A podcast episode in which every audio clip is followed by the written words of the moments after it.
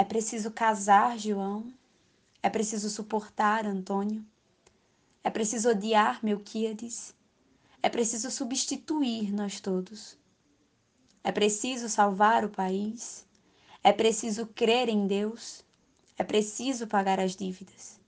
É preciso comprar um rádio? É preciso esquecer Fulana?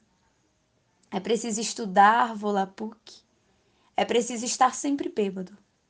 É preciso ler Baudelaire? É preciso colher as flores de que rezam velhos autores. E é preciso viver com os homens. É preciso não assassiná-los. É preciso ter mãos pálidas e anunciar o fim do mundo.